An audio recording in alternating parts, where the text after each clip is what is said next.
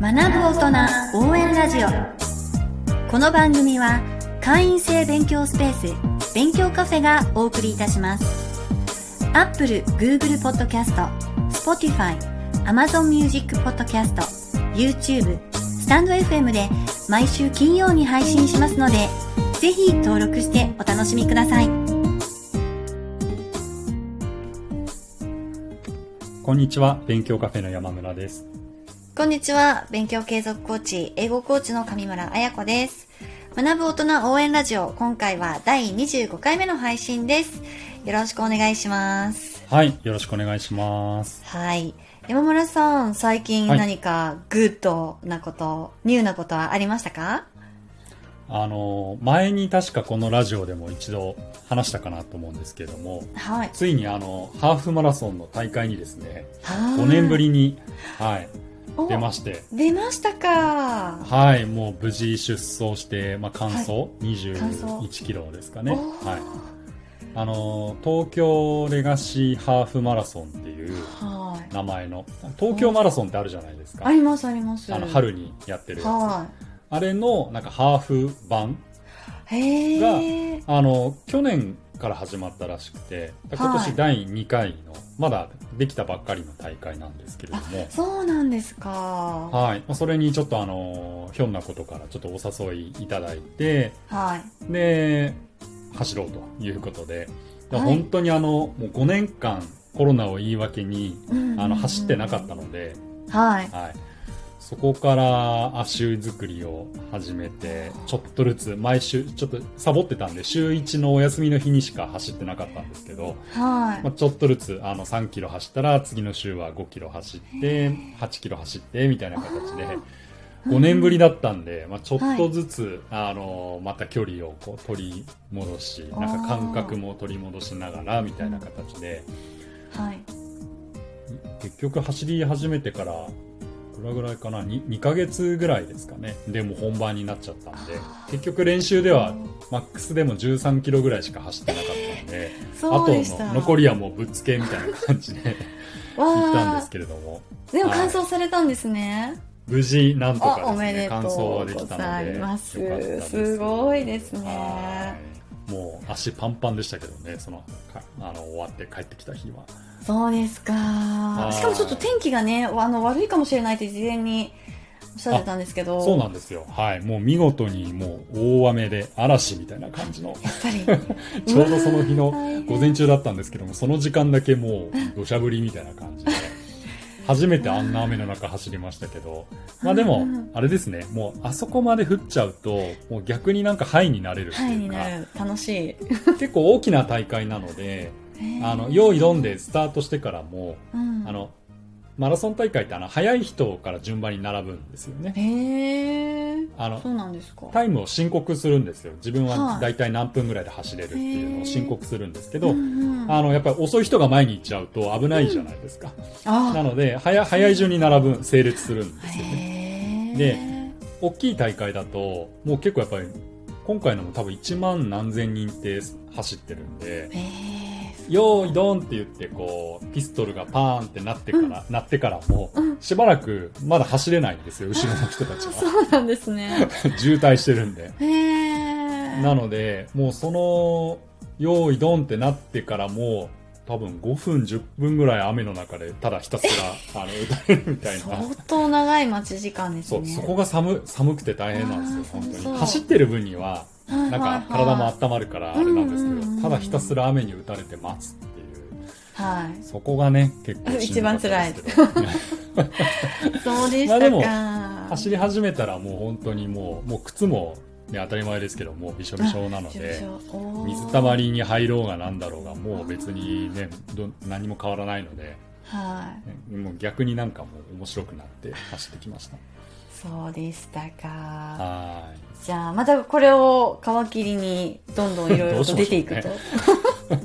じですかーいでもあのなんか5年ぶりにやっぱり走って、まあ、大会もですけれども、うんあなんかあこの有酸素運動走るっていうことによって、うんなんか得られるなんかこうなんか快感気持ちよさって、うんあこんなだったなっていうのはへー久々に思い出しましたね。なんか最そう近ですちかょっとサボってて筋トレとかそっちの方に行ってたので、うあんうんやっぱなんか走るのは走るのでまた別のなんか気持ちよさっていうか、やっぱ楽しさってあるなって思ったので。ははい。でもやっぱり大会に申し込まないと、やっぱりサボっちゃうと思 うんうんそううんですでよね、まあやっぱり、い。うんそうですね。1年に1回ぐらいはなんか申し込んで、そこをはい目標に頑張るっていうのを、まあせっかく5年ぶりにちょっと機会があって走れたのうんで、本当やでってすいこよう。かなと。うんそうですね、そうですね。頑張ってください。はーい。はーい。では、ここからは学ぶ大人の皆様からいただいたお悩みやご質問について一緒に考えていきたいと思います。はい。今回、はい、いただきましたお悩み読ませていただきます。はい。はい。40代です。資格の勉強をしているのですが、年を重ねるにつれて若い頃よりも記憶力が落ちているように感じています。うん覚えてもすぐに忘れてしまいます。効果的な暗記のコツがあれば教えてください。こういったはい。レターをいただきました。ありがとうございます。そうですね。僕もね40代ですけれども、はい。はい。昔と比べ、まあ比べちゃダメですけどね、こういうのは。ああ、そうなんですか。 物覚えはまあ確かにやっぱり悪くなったなっていう、ははあいまあ、あの家族からもいろいろ言われますし、まあ、僕自身も まあ実感としてもありますあか。るかなっていう気はそうしなんまですすねね。。あの、私も同じく40代なんですけれども、はい私元からもう暗記は苦手ってもう若い頃から思ってるからあのあーなるほど苦手なまんま同じレベルであんまりなんか覚えられなくなっちゃったなみたいなのないんですよ、あーなるほどね前から覚えられないよねみたいな感じで、あーはいはい、もはうい、元からあの諦めてるっていうところあなんかはあるんですけどあの家族でトランプで、あの神経あ神衰経衰弱弱ありますねあとかやりませんはいやりますやりますあ、僕あれやった時の自分の記憶力の衰えにもうちょっと悲しくなるぐらい、あれや覚えるらんなとくて適面にわかるんですねいやいやいや、あ最近やってないですかいやでもちょっと前にやってやっぱり子供まだたいちけのそうですか記憶力のえあ高さに驚いてあ自分はやっぱ子供に負けてるっていうのは思いました、そうそうそうそう。 子供はそれね、もう本当に覚えてるじゃないです声覚えてますよか。ねあそっかやっぱ衰えてるんですね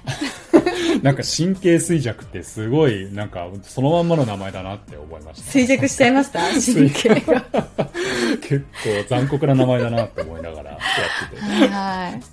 はい、ちょっと話脱線しちゃいましたけれども。はでいすね。うん。まあ、そうですよね。ただ、まあ、今回そのいただいたレターで、その、覚えてもすぐに忘れてしまうっていうことなんですけども、はいまあ、その勉強、まあ、資格の勉強しててっていうことでしたが、はなんか勉強においては結構やっぱその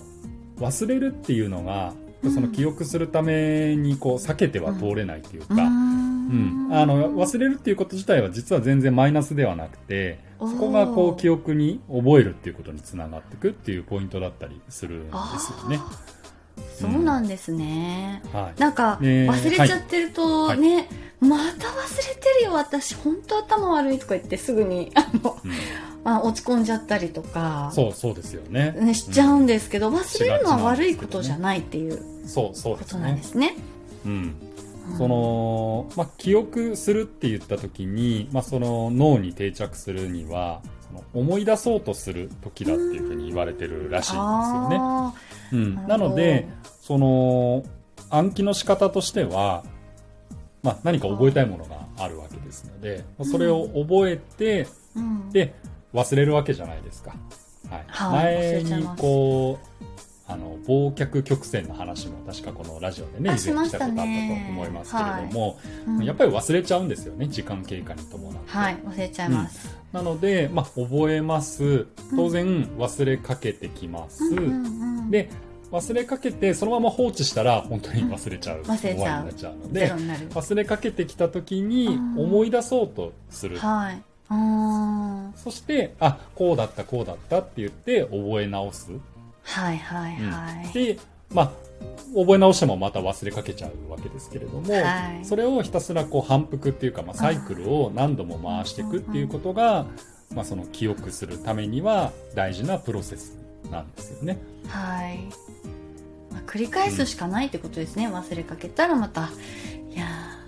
ー大変ですね何度も何度もやらないといけないんですねまあ、でも結覚える作局業そうなんですよね、うんうんあのやっぱり記憶するのが苦手っていう人の中には結構こういう方っているんですけど、うんやっぱりその完璧主義っていうか一度で一回で全部覚えようとしてしまいがちなんですよね、はいうん、なんか100個の単語があったらもう100個これをまず全部覚えるみたいな形でこうアプローチしがちなんですけれども、まあ、ただやっぱり人間ってやっぱりそもそも忘れやすい生き物なので、うん、そもそもこう一度で全部覚えてそれをね忘れずにずっとキープするっていうのはまあやっぱりそもそもが無理なことなので、あのーもうそういうこう全部を一気に覚えようとするのではなくて、はいもう忘れるのは当たり前だとその上でこう反復をこう繰り返していくっていうような,、なんかそういうアプローチが望ましいんじゃないのかなっていうふうに思います。そうなんですねやっぱりじゃあ,、うんあもう本当こうなんで覚えられないんだろうって自分を責めてしまうとまた思いあの思い返してもう一回覚え直せばいいやっていう前向きな気持ちがちょっと出てきにくいからやっぱり忘れてる自分をあんまり責めないっていうああそれ大姿勢事が大事かもしれないでですよすね。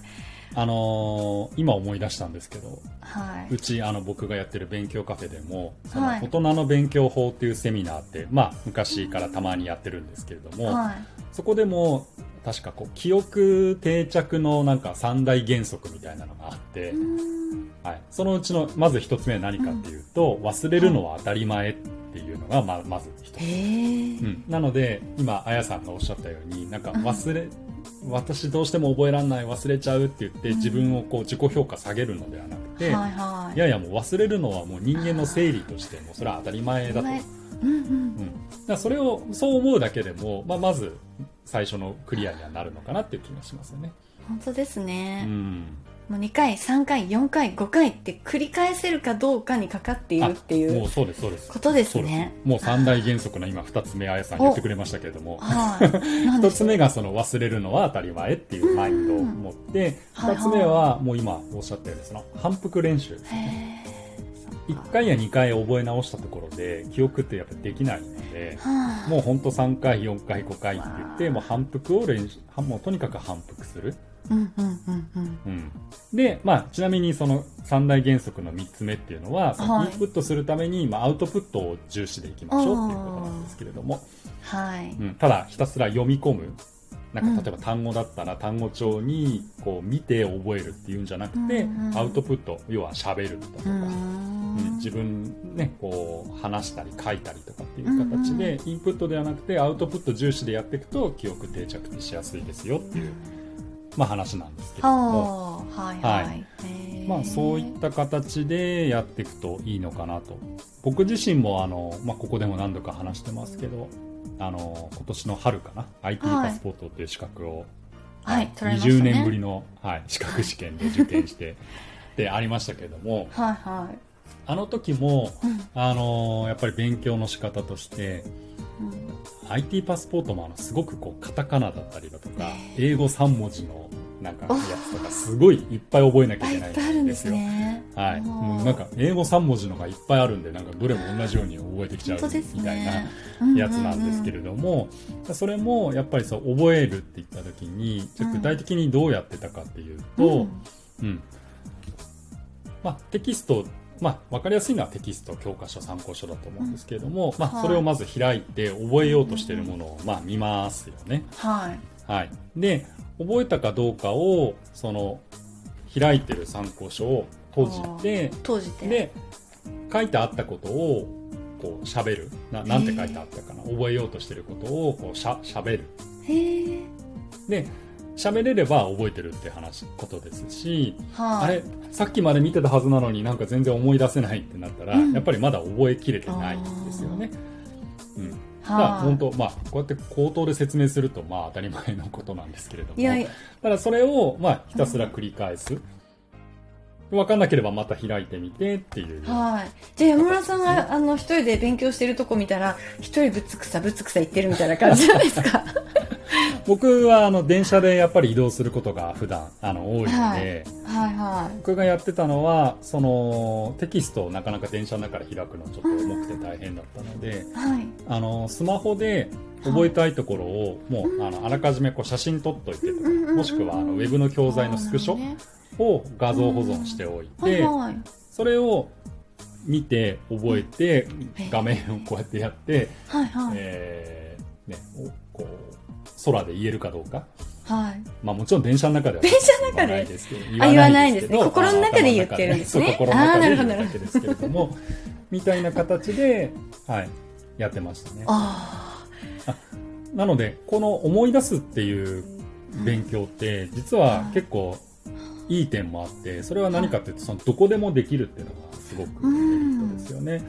あのーやっぱ参考書を意識開いてとか、ーうんうんうんね、パソコンで授業のこあーう動画見ながらっていうもちろんそういう勉強も、ね、あーあってそれはやっぱりちゃんと机に向かってっていう必要がいはい環境を整えなきゃいけないと思うんですけれども、はちょっとしたこう隙間時間の勉強って大事ですよってよく言われますけど、いうんうんとはいえ隙間時間になんかねあの重いものいっぱいこう開いてってわけにもいかないので、うんうんうんだからそういう隙間時間にやる勉強としても結構この早早期っていうんですけど思い出す、はいはいはういん早期するっていうことはすごくこう、へーフィット、うんあ隙間時間の勉強にフィットするんじゃないのかなっていうふうにも